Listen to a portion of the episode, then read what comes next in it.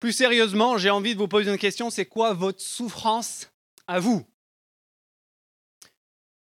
Si la souffrance, ça fait partie de notre existence à tous, ça veut dire que forcément chacun d'entre nous ici, si on creusait un peu notre vie, forcément il y aurait de la souffrance.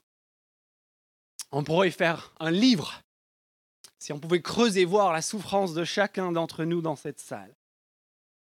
Et en fait, ça tombe bien parce que ce soir, on en vient au personnage central de toute la Bible et de toute la foi chrétienne. Et parler de sa vie, c'est bien sûr parler de souffrance. Et en fait, tout cela a commencé, peut-être comme pour vous, avant même sa naissance. Il est né, si j'ose dire, dans des circonstances relativement douteuses. Et on lui a fait ressentir aussi ses débuts euh, de vie euh, euh, douteux à partir d'une grossesse non planifiée jusqu'à la fin de ses jours. Comme vous peut-être, il a grandi dans la pauvreté, dans un petit village au fin fond de la province pendant une époque d'occupation par l'ennemi. C'est comme quelques-uns d'entre vous. Il a dû, dès sa jeunesse, quitter son pays d'origine, avec ses parents qui en emporté juste ce qu'ils pouvaient amener dans leurs bras, à cause, il est devenu un réfugié politique. Dès son plus jeune âge, à partir de deux ou trois ans, obligé de fuir la purge d'un tyran. Lui aussi était un jeune, un adolescent qui était à la maison et que ses parents ne comprenaient pas. Euh, ses, parents ne comprenaient rien à sa vocation, à son identité et son destin. Il a vécu dans cette incompréhension-là aussi que vous avez peut-être connu. Peut-être que vous avez connu la douleur de perdre un parent. Perdre un parent jeune même, c'est une terrible souffrance. Et on n'en a pas la certitude absolue, mais vraisemblablement c'était aussi le cas de Jésus qui était obligé dès sa jeunesse à, devenir l'homme à la maison suite au décès de son père et à aider sa mère à joindre les deux bouts grâce à un travail manuel. Et plus tragique encore, c'est que plus tard dans sa vie, cette même famille, en fait, l'a rejeté. Cette même famille, sa mère et ses frères, dont il avait tant pris soin, l'ont traité en fait de fou. On cherchait à l'interner, à le mettre à l'asile. Peut-être comme vous, à cause de sa relation avec Dieu. Peut-être que ta souffrance à toi est autre. Peut-être que ta souffrance à toi, c'est ton apparence physique. Tu te regardes dans la glace le matin, tu vois ses oreilles décollées, décollées. Tu vois ce nez qui est trop gros, tu vois tel ou tel truc. Tu, te rends compte que d'autres, ils, attirent les regards sur les réseaux sociaux, dans le bus. Et si c'est votre cas, bah, regardez, vous avez quelqu'un qui vous comprend ici. Parce qu'on lit en Ésaïe chapitre 53, verset 2, que lui non plus n'avait ni beauté, ni splendeur propre à attirer nos regards et son aspect n'avait rien pour nous plaire, une apparence physique quelconque, que certains auraient peut-être même jugé moche, oublié ce visage charpenté et ses yeux bleus avec le regard du destin des vitraux, avec ses habits blancs immaculés. Il était méprisé, dit la suite du texte, inconsidéré, confronté à la privation matérielle. Il n'avait aucun lieu où reposer sa tête. Il était sans domicile fixe au sens propre. Et, puis, en plus, comme vous peut-être, c'est peut-être une souffrance pour vous, été confronté à la tentation. Confronté pas juste à des idées d'une autre vie qu'il aurait pu s'imaginer, mais là, peut-être comme vous, personnellement, récemment, il était dans des situations avec des plaisirs, avec une offre de réussite, avec une offre de pouvoir, par des moyens qu'il n'aurait dû, pas dû emprunter, mais là, devant lui. Et, il aurait suffi qu'il dise oui. Il, aurait il lui aurait suffi de tendre la main. Peut-être que ce qui vous pèse, en fait, c'est pas tout ça, c'est juste le fait de votre célibat. C'est pas vivre en couple. Et encore, lui aussi, hein, pardonnez-moi l'expression, un, vieux puceau à 30 ans. Et jusqu'au bout de ses jours, célibataire, sans jamais avoir eu la possibilité de fonder une famille biologique. Et puis que dire? Que dire de ce que nous, hein, on appellerait aujourd'hui sa charge mentale? Psychologiquement, constamment, à longueur de journée, du matin jusqu'au soir, sollicité, avec, avec écrasé par les besoins terribles des autres, par la souffrance psychologique, émotionnelle, physique, spirituelle de tout son entourage. Il, n'avait, nous nous dit les récits de sa vie, même pas le temps de manger, tellement il était sollicité. C'était, il a mené sa vie avec peu ou pas de temps libre, en limite de rupture, de burn-out avec la misère humaine qui se déversait sur. Peut-être que vous, peut-être que vous avez cette situation d'avoir l'impression d'être la personne que tout le monde regarde. C'est vous qui devez porter les soucis. C'est, c'est à vous que tout le monde s'attend pour avoir des solutions. Et qui s'occupe de vous? Vous avez connu cela? Et puis que dire? De ce que l'on disait de lui de la calomnie constante dont il était l'objet, la médisance, à de, la part de rivaux jaloux, alors qu'il n'avait rien fait de mal, mais de gens jaloux et de mauvaise foi. Il était traqué par les juges. Les autorités cherchaient à l'accuser. Il était confronté, euh, comme vous peut-être, à l'échec professionnel. Il avait fait de beaux débuts, et puis qu'est-ce qui se passe? Ses followers le quittent en masse. Son mouvement pique du nez. Ses proches l'abandonnent, ses amis le trahissent. Peut-être comme vous, il a... Enfin, peut-être comme vous, en son cas c'est un fait. Il a connu la perte d'un être cher, mort dans la force de l'âge. On le voit pleurer et trembler de rage devant le tombeau de son cher ami Lazare, décédé tragiquement dans la force de l'âge. Il était en plus victime de corruption, victime de manœuvres les plus abjectes. Il a subi la violence physique, psychologique, allant jusqu'à la torture avant d'être livré à la honte et à l'humiliation publique, soigneusement mise en, en scène, publiquement, et confronté, bien sûr, de la jubilation de tous ceux qui lui voulaient du mal. Et le comble, nous dit la Bible, c'est que dans tout cela, au milieu de cette souffrance, il a crié à Dieu sans que personne ne lui réponde.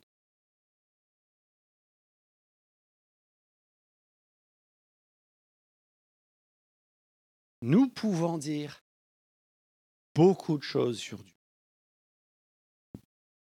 On peut dire beaucoup de choses au sujet de Dieu et de la souffrance mais face à Jésus-Christ. Ésaïe 53, versets 2 et 3, cet homme de douleur habitué, intime de la souffrance, qui osera affirmer que Dieu ignore la souffrance.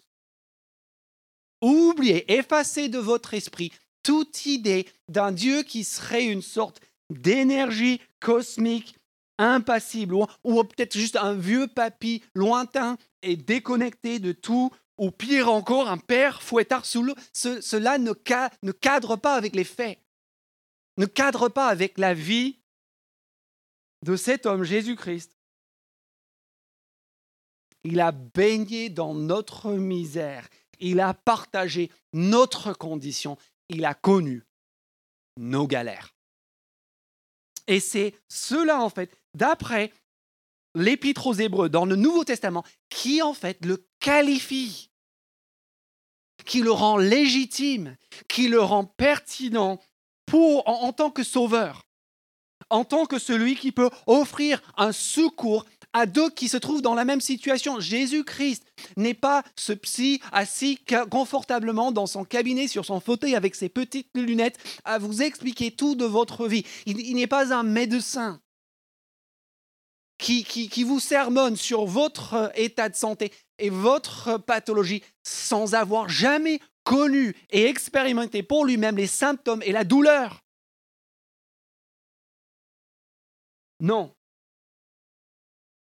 Nous dit l'Épître aux Hébreux chapitre 4, nous n'avons pas, nous n'avons pas les chrétiens, ceux qui croient au Dieu de la nous n'avons pas un grand prêtre incapable de compatir à nos souffres, à nos faiblesses. Au contraire, il a été tenté en tout point. Et je ne vous ai même pas fait la liste complète à l'instant, comme nous. Et il continue, il peut avoir de la compassion pour les personnes ignorante et égaré, égaré puisqu'il est lui-même aussi sujet à la faiblesse. Cherchez quelqu'un qui puisse vous comprendre. Vous avez l'impression qu'il n'y a personne qui comprend ce que vous, vous avez vécu. Ce que je peux vous recommander de faire connaissance avec l'homme de douleur, habitué à la souffrance, est venu prendre la souffrance afin d'être un sauveur et un secours pour ceux qui placeraient leur confiance en lui. Et néanmoins, si on ne s'en tient qu'à ces souffrances-là, celles que je viens d'énoncer, aussi terribles que soient les souffrances de sa vie, si on fait juste la liste de tout cela, on n'aura même pas encore effleuré le sujet de la souffrance dans la vie de Jésus-Christ. Considérez trois exemples, trois indices qui nous laissent pendant son ministère. Le premier, euh, premier indice? Euh, se trouve dans l'évangile de Jean, chapitre 5, où Jésus rencontre un homme qui est paralysé depuis 38 ans. Quatre décennies sans avoir l'usage de ses jambes. Et ça, c'est à une époque où il n'y a pas de voiture, il n'y a pas de sécu, pas de kiné, pas de, prise en charge, pas d'entrée handicapée, à une époque, hein, dans un monde où en fait tu vis grâce au travail manuel. Et si tu ne travailles pas, il n'y a pas de RSA, tu ne manges pas. Et donc, cet homme a mené cette vie terrible. Et dans son immense grâce et bonté, euh, Jean nous raconte comment Jésus-Christ apporte le remède à sa souffrance. Et incroyablement, après quatre décennies quasiment à ne pas pouvoir marcher, cet homme retrouve l'usage de ses deux jambes. Ce qui en soi est déjà extraordinaire et incroyable. Mais Jésus n'a pas fini son travail auprès de cet homme parce qu'il va retrouver cet homme quelques jours plus tard et il lui dit une phrase très énigmatique. Il va trouver cet homme et il lui dit, mon gars, coucou, ça va bien? Et qu'est-ce que tu penses qu'il arrive? Ah, Tu m'étonnes que ça va bien Et Jésus dit, mon gars, j'ai pas fini. Je suis pas là pour un bouquet de fleurs ou une boîte de chocolat. Je suis là pour te dire, je cite, va et ne pêche plus. Bien De peur qu'il ne t'arrive quelque chose de pire.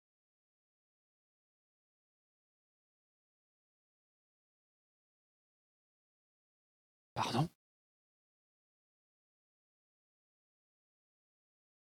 Pire?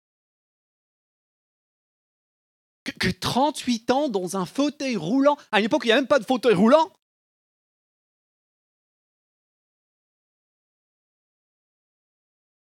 Deuxième exemple.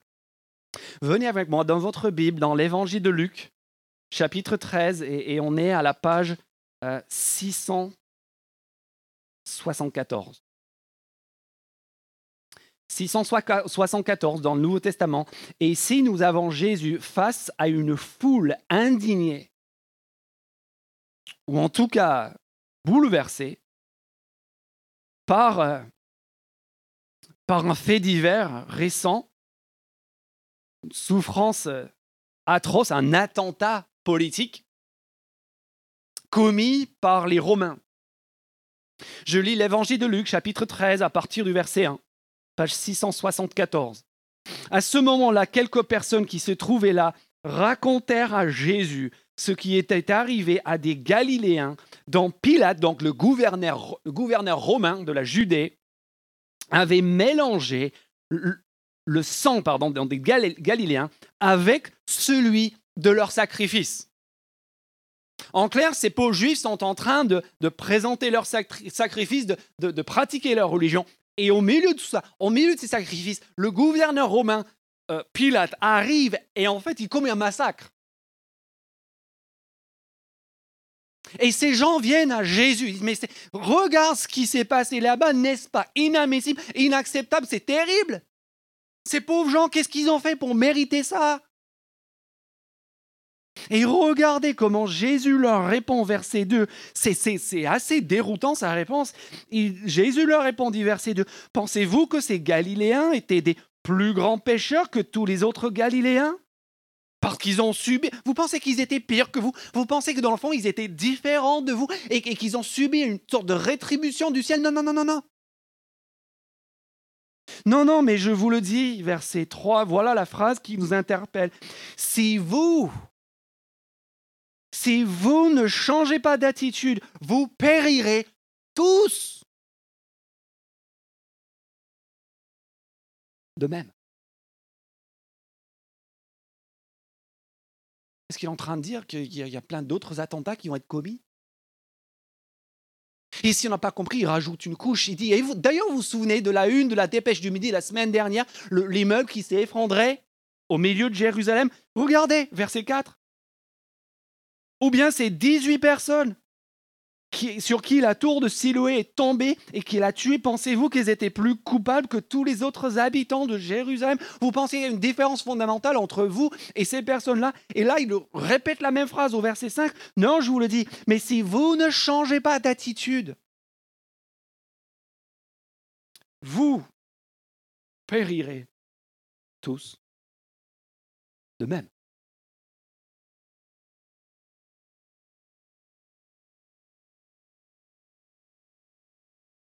Et puis à cette occasion, euh, quand il envoie ses propres disciples poursuivre sa mission,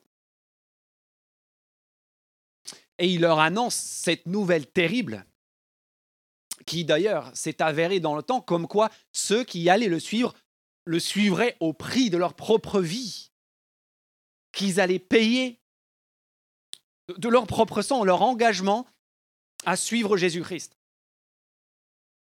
Et quand il leur annonçait leur torture, leur persécution, leur martyr, il les console d'une manière plutôt étonnante. Il dit par contre, c'est pas ça qui devrait vous préoccuper. Il leur dit en fait, par contre, vous allez subir tout cela à cause de moi, à cause de votre engagement dans la cause de l'évangile. Par contre, ne craignez pas ça. Que ce soit pas ça le centre de votre préoccupation. C'est pas ça la plus grande souffrance. Il dit ne craignez pas celui qui peut détruire le corps. Craignez plutôt celui qui peut détruire et l'âme et le corps en enfer.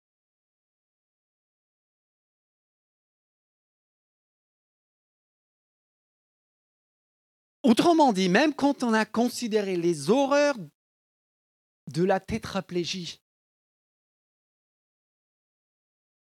et les pires accidents et catastrophes qui peuvent arriver, qui peuvent faire la une des gens, même quand on a, on a considéré la torture et le martyr.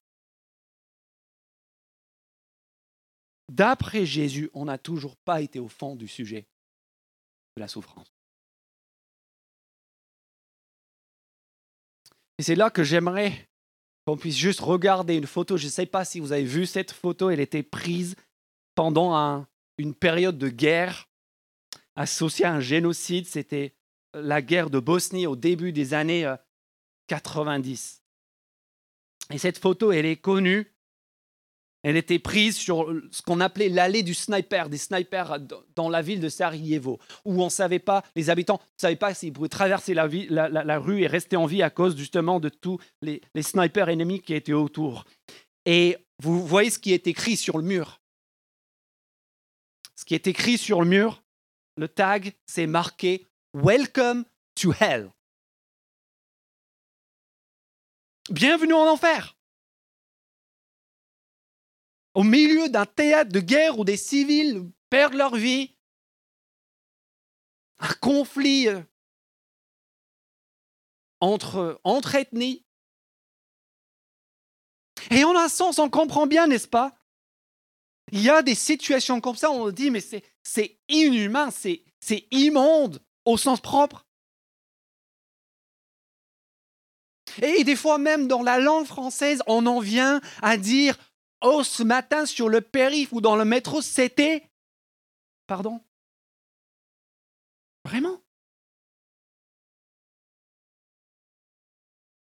N'est-ce pas une insulte? Terrible! À toutes les personnes qui, en cet instant, dans le monde, vivent quelque chose de ce genre-là. Et même quand on a, remis le, curseur au bon endroit sur le plan terrestre, j'ai bien peur, sur la base de ce que je viens de vous montrer, que si Jésus avait dû arriver devant ce mur, j'ai bien peur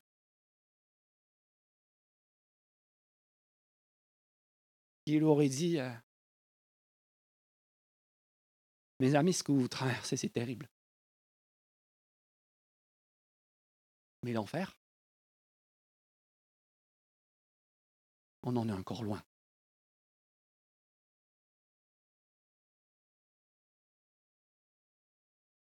Parce qu'en fait, dans le, dans le grand méta-récit biblique, en fait, les pires souffrances physiques, terrestres, ne sont que de toutes petites prémices.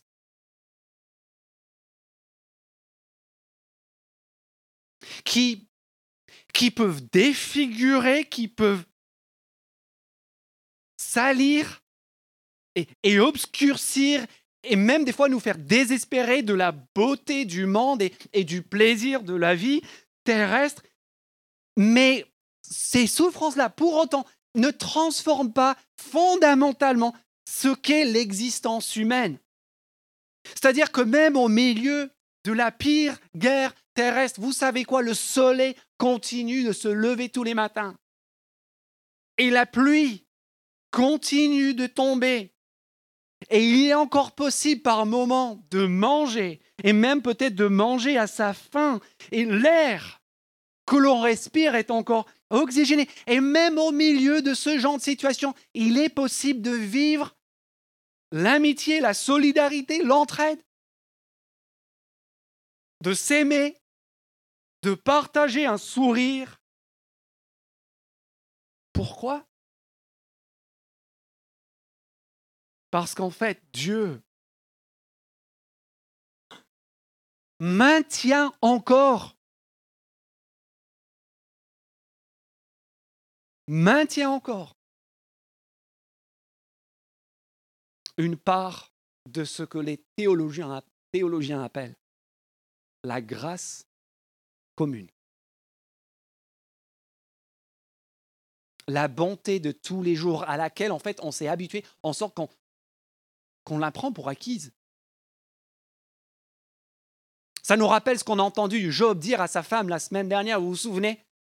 Nous, acceptons le bien de la part de Dieu, nous trouvons le bien, on trouve ça normal qu'on puisse respirer et, manger et parler, avoir des relations. et nous n'accepterions pas le mal de la part de Dieu? Si la souffrance nous indigne, et la Bible veut qu'elle nous indigne, comme on a dit il y a deux semaines, on veut qu'on se dise c'est anormal, il faut une solution, il faut quelque chose, c'est inacceptable. En même temps, il faut que la bonté et que la grâce commune de tous les jours nous interpellent et nous surprennent tout autant. Seulement, dit Jésus, il y a un jour même si la patience de Dieu est immense, même si nous étions à la place de Dieu, peut-être qu'on mettrait fin absolument à tout en voyant ce genre de situation, même si la grâce de Dieu et, sa passion est immense, elle ne pourra pas repousser le jour ultime de sa justice. Et cela signifie, chers amis, cela signifie, pas d'après moi, pas d'après l'Église de Rue, mais d'après Jésus-Christ, cela signifie l'avènement d'un jour, d'un jour où en fait l'inconcevable, quelque chose que nous n'avons ni vu, ni connu, ni même été capable d'imaginer, adviendra, c'est-à-dire le jour où Dieu retirera définitivement les derniers restes de sa bonté bafouée, un jour où il fera justice, où il nous livrera entièrement et totalement à nous-mêmes et à toutes les conséquences du mal.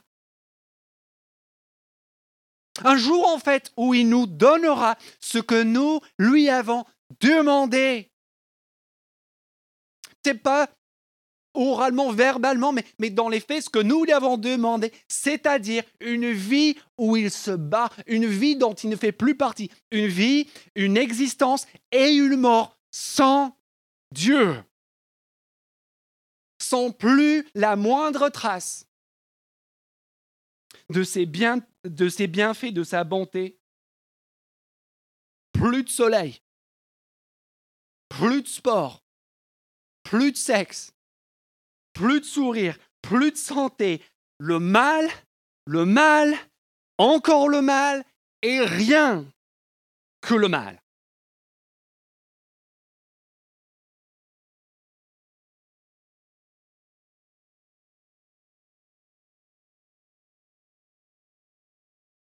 Et c'est seulement là que la vraie souffrance commence. Bienvenue en enfer.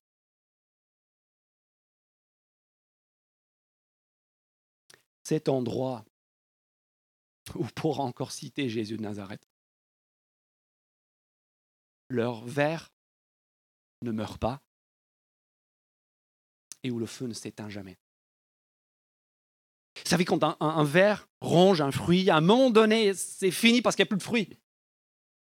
Quand, le feu embrase une maison, une ville ou une forêt, à un moment donné, c'est fini parce qu'il n'y a plus rien à brûler. Mais Jésus dit non, non, non. Si vous pensez que, que l'enfer et, et, le mal absolu, c'est ça, comme on se le dit pour se rassurer des fois, moi, après, il n'y a juste rien.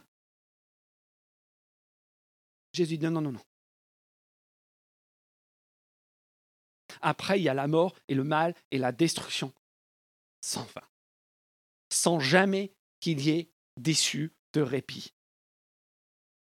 Au point même que Jésus dit que, que, si il pouvait vous montrer ce que moi je ne peux pas vous montrer, il dit si vous aviez l'idée de ce que cela représente, si je pouvais vous projeter et vous montrer ça, si vous voyez vraiment l'horreur que ça représente, Jésus dit en fait vous feriez la queue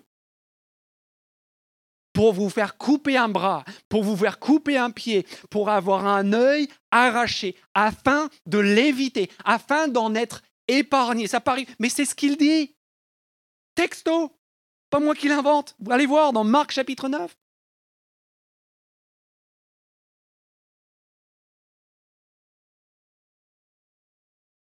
Et c'est pour ça qu'il dit, va et ne pêche plus de peur qu'il ne t'arrive quelque chose de pire. À quelqu'un de paralysé. C'est pour ça qu'il dit à des gens qui sont outrés par des attentats des plus atroces, vous aussi, vous périrez. C'est pour ça qu'il dit à des gens qui vont aller au-devant de la torture et du martyr, ne craignez pas ça. Mais plutôt plutôt ce qui vient après.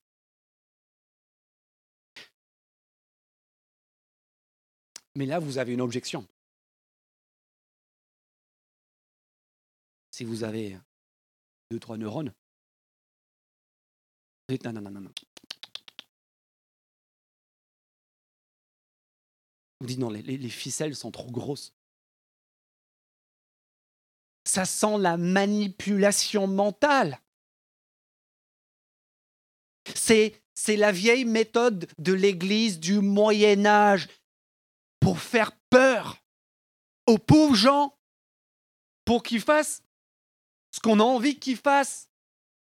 Si ça, si cette pensée-là vous traverse l'esprit, sachez une chose, c'est que quand Jésus-Christ va à la croix, c'est à cette souffrance en particulier qu'il est en train de penser. Et je voudrais, pour vous le montrer dans la Bible, que vous venez avec moi maintenant dans l'évangile de Marc, reculez de quelques pages, venez avec moi à la page 657. Et à ce qui est, à mon sens, l'un des textes, l'une des phrases de Jésus les plus étonnantes de toute la Bible. Je vais lire Marc chapitre 14 à partir du verset 32. Nous sommes ici juste à quelques heures de la fin de sa vie, de sa mort, de sa crucifixion, à la page 657. Marc chapitre 14, verset 32. Et je vais juste vous lire ces quelques versets tellement étonnants. Ils se rendirent, verset 32, ensuite, dans un endroit appelé Gethsemane le jardin de Gethsemane. Et Jésus dit à ses disciples, Asseyez-vous ici pendant que je prierai. Il prit avec lui Pierre, Jacques et Jean dans son, premier cercle de ses disciples, et il commença, et regardez cette phrase, qui devrait nous faire tomber de notre chaise si on a lu les évangiles, il commença à être, pardonnez-moi, qu'est-ce qu'il commence à être? Saisi de frayeur et d'angoisse. Alors, comme ça, vous dites, oui, à sa place, j'aurais la même réaction, sauf que quand on a suivi le parcours de Jésus et quand on a vu qu'en fait, pendant toute sa vie, euh, tout ce qu'il fait, tout ce qu'il fait pendant son ministère, c'est d'affronter nos plus grandes terreurs, nos plus grandes craintes. Et on voit quelque chose de stupéfiant, c'est que quand Jésus confronte la mort, quand Jésus confronte les démons, quand Jésus confronte la nature déchaînée, lorsque Jésus confronte la maladie, lorsque Jésus confronte la corruption et les adversaires, vous savez ce qui se passe? Il y a toujours un seul parti qui a peur. Il y a un seul parti qui se fait martyriser à chaque fois. Et ce n'est pas Jésus, ce sont tous ses adversaires, tous ses ennemis, le mal sous toutes ses formes. C'est lui qui, qui, qui le tabasse, qui le martyrise. On a des, des, démons qui ont malmené des communautés entières pendant des années, qui supplient, qui prient Jésus de ne pas trop les faire subir de misère. Et là, pour la première fois, celui devant lequel l'ensemble des éléments naturels et surnaturels ont tremblé, c'est lui maintenant qui tremble, qui est saisi d'angoisse et de frayeur ici à la fin de sa vie. À cause de quoi? Et vous allez me dire, oui, la crucifixion, bien sûr. Et vous avez les films, et vous avez les images, et les énormes clous, et le, sang qui a coulé, et les maltraitances, et la torture, et les épines. Et c'est ça, oui, c'est ça. Sauf que c'est pas ça du tout. Ah non, non, c'est pas ça du tout. Regardez le suite, la suite précisément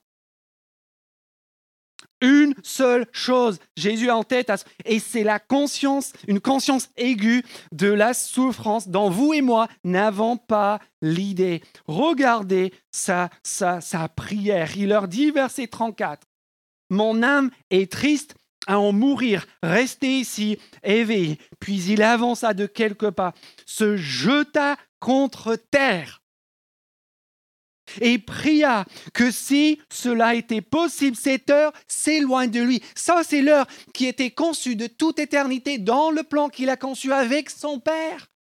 C'est pour ça qu'il est venu sur la terre, qu'il est qu'il est né, qu'il a traversé toutes les souffrances de sa vie que j'ai énoncées tout à l'heure. Et il vient et à, à quelques heures du but, il se met à genoux, il se jette à terre dans ce jardin ténébreux devant son Père et dit, Père, verset 36, Abba, Père, tout est possible. On peut maintenant réécrire le, le, grand plan mis en départ depuis le tout début. Tout est possible. J'ai une chose, une supplication à te faire éloigne de moi cette coupe. Épargne-moi cette souffrance-là. Et cette coupe, si vous avez vu, lu l'Ancien Testament, c'est une image répétée pour désigner la pleine et totale et finale colère de Dieu, la colère sainte et juste et légitime de Dieu contre tout le mal depuis, commis depuis le tout commencement par l'ensemble de l'humanité. Cette justice qu'on attend et qu'on désire et qu'on espère tous.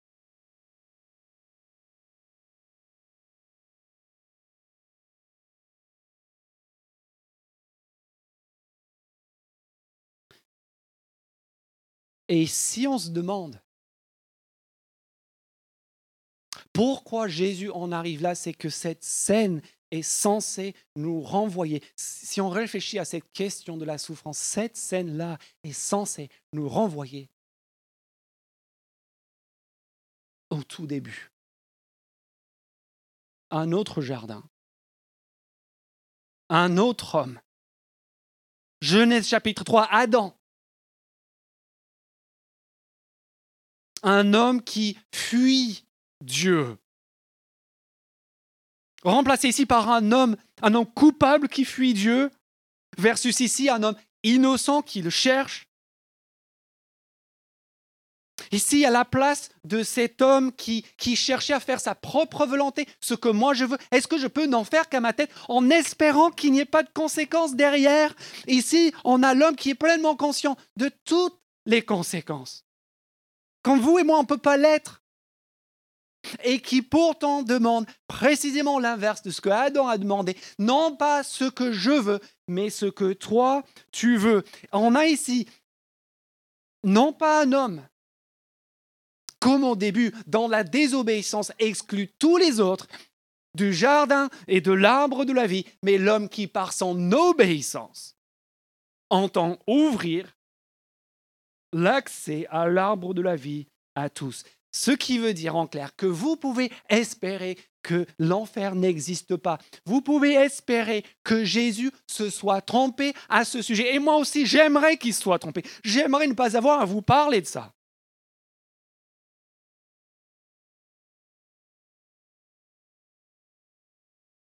Mais il y a une chose dont on ne peut jamais taxer le Dieu de la Bible, et c'est de faire de ce thème un instrument de manipulation. Vous pouvez dire que vous pouvez disputer le bien fondé du propos de Jésus. Je vous invite à le faire. Mais à aucun moment, vous ne pouvez remettre en question sa sincérité. Il va à la croix dans ce jardin, jardin avec la conviction intime qui va au-devant de la souffrance la plus terrible qui soit, de la souffrance, de la souffrance qui a commencé au tout début et qui un jour sera pleinement exprimée. La souffrance ultime dans toutes nos souffrances terrestres ne sont que des échos et des prémices, même les pires. Et sa conviction que cette souffrance ultime existe, il la paye. au prix de sa propre vie pour vous et pour moi, afin de nous l'épargner.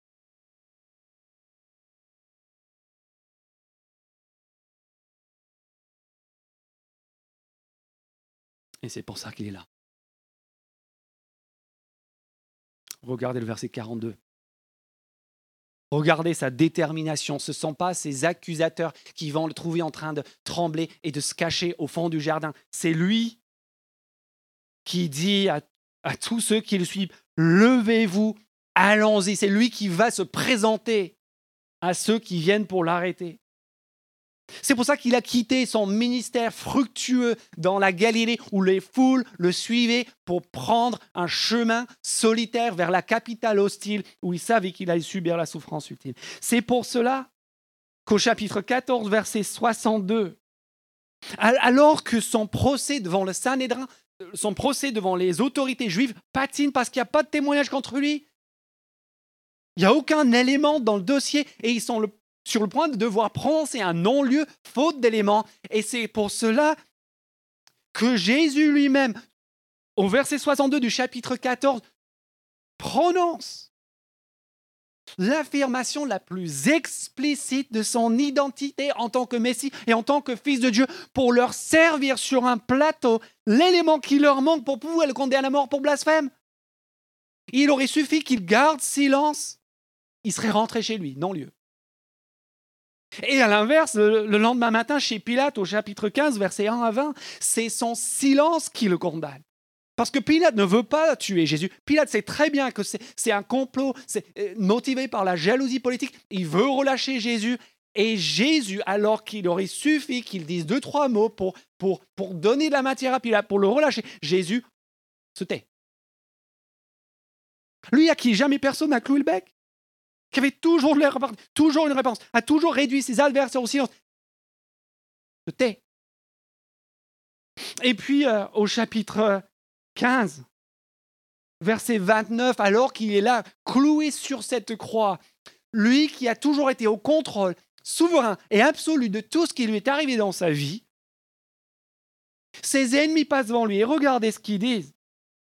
Verset 29, les passants l'insultaient et en secouant la tête et en disant Hé, toi qui détruis, descends de la croix, si tu es vraiment le Messie, qu'on le voit.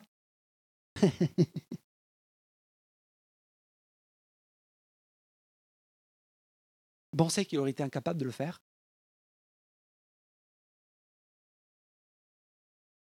Bien sûr qu'il aurait pu. Mais il y a une condition.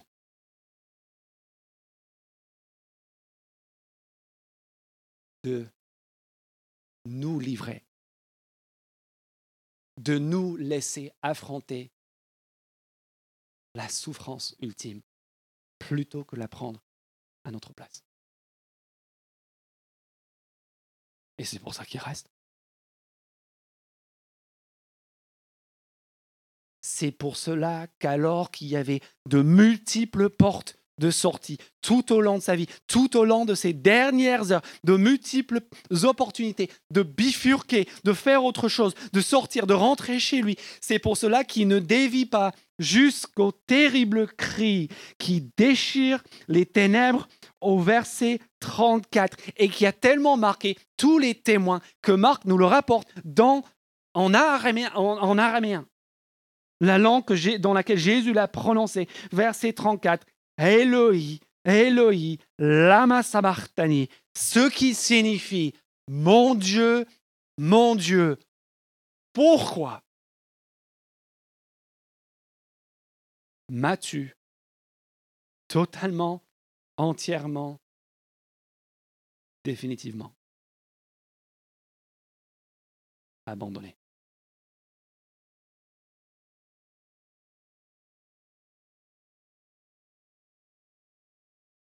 Bienvenue en enfer.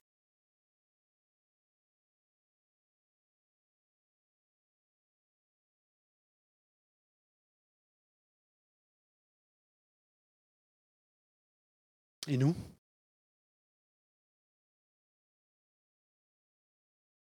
Qu'est-ce que nous, nous avons fait de cet homme de douleur. Vous voulez savoir? Rien. Rien parce qu'on n'a rien compris? C'est ce que disait le texte que Claudia nous a lu au tout début. Ésaïe 53. Et je vous laisse juste, pour finir, avec la suite de la phrase de l'homme de douleur, habitué à la souffrance. Regardez ça. Qu'est-ce que nous, nous avons fait de cet homme de douleur? Regardez le texte, verset 3, méprisé et délaissé par les hommes. Homme de douleur, habitué à la souffrance. Qu'est-ce qu'on a fait? Est-ce qu'on a tous dit génial, c'est lui, merci? Non. Il était paré à celui, verset 3, auquel, face auquel on détourne la tête. Nous l'avons méprisé. Nous n'avons fait aucun cas de lui. Aujourd'hui, cette semaine, pendant 20 et 30 et 40 années de notre vie, on a commis l'erreur monumentale qu'Ésaïe évoque à nouveau au verset 4, où il dit, et nous, nous l'avons considéré comme puni, frappé par Dieu et humilié. Au pire, on a dit, oh le pauvre type. On, a vu un, tableau, on, a regardé un film, a oh pauvre type. Ça a dû faire mal, hein T'as vu la taille des clous? Et on l'a regardé comme un objet extérieur à nous, comme s'il était un tiers. Là, là, vous avez le Bouddha, là, vous avez moi, et puis là, il y a Jésus. Regarde comment Jésus souffle le pauvre. Et Esaïe nous explique cela déjà sept siècles avant, et ce mépris et cette confusion pour nous éviter, nous aussi, de tomber dans le panneau. Regardez en contexte, c'est pour cela qu'il dit à chaque fois, verset 4, pourtant, regardez le texte, pourtant, ne vous y trompez pas, ce sang, quoi? Nos souffrances qu'il a portées. C'est de nos douleurs qui s'est chargé. Ou encore verset 5, mais lui, il était blessé à cause de nos transgressions, brisé à cause de nos fautes. La punition qui nous donne la paix est tombée sur lui et c'est par ses blessures que nous sommes guéris. Est-ce que vous voyez que ce soir, il y a deux camps? Deux camps dans cette salle, deux camps à Toulouse, deux camps au sein de l'humanité. Il y a ceux qui regardent Jésus et ses souffrances et qui disent, pauvre type, Dommage pour lui. Qu'est-ce que c'était triste?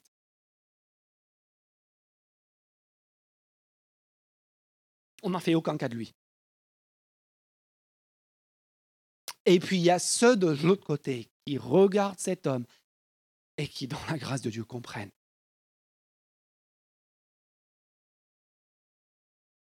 Et qui disent, ça, c'est pas juste un homme de douleur.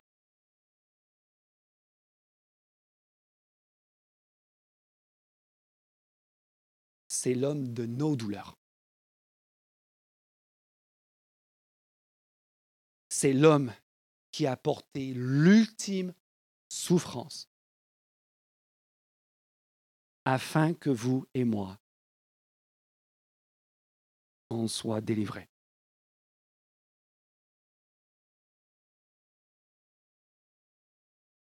Et tant que ces souffrances-là ne sont pas personnel, tant que ça reste abstrait. Si la Bible dit vrai, il ne peut pas y avoir de réponse véritable à la question de la souffrance en général. Il n'y a pas de réponse à la souffrance originelle. Il n'y a pas de réponse à la souffrance finale. Sachant que ces deux souffrances originelles et finales au final, sont, en un sens une seule et même souffrance. Donc, comme je disais tout à l'heure, toutes nos souffrances terrestres de, de cette vie physique, matérielle, psychologique, ne sont que juste des petits symptômes. Non, ce n'est pas un homme de douleur, c'est l'homme de nos douleurs, de notre souffrance ultime qu'on est incapable même d'imaginer. Et le jour où ça, ça devient personnel, le jour où ce n'est pas juste abstrait, un tiers, eh bien là, mes amis, tout change. Ça change absolument tout à notre vie et à nos souffrances, comme on va le voir la semaine prochaine. C'est la promesse déjà du rachat et de la transformation de l'ensemble, de l'intégralité de nos peines terrestres. C'est la promesse qu'un jour, ce sera une main percée qui viendra essuyer toutes les larmes de tous les visages Parce que la plus grande souffrance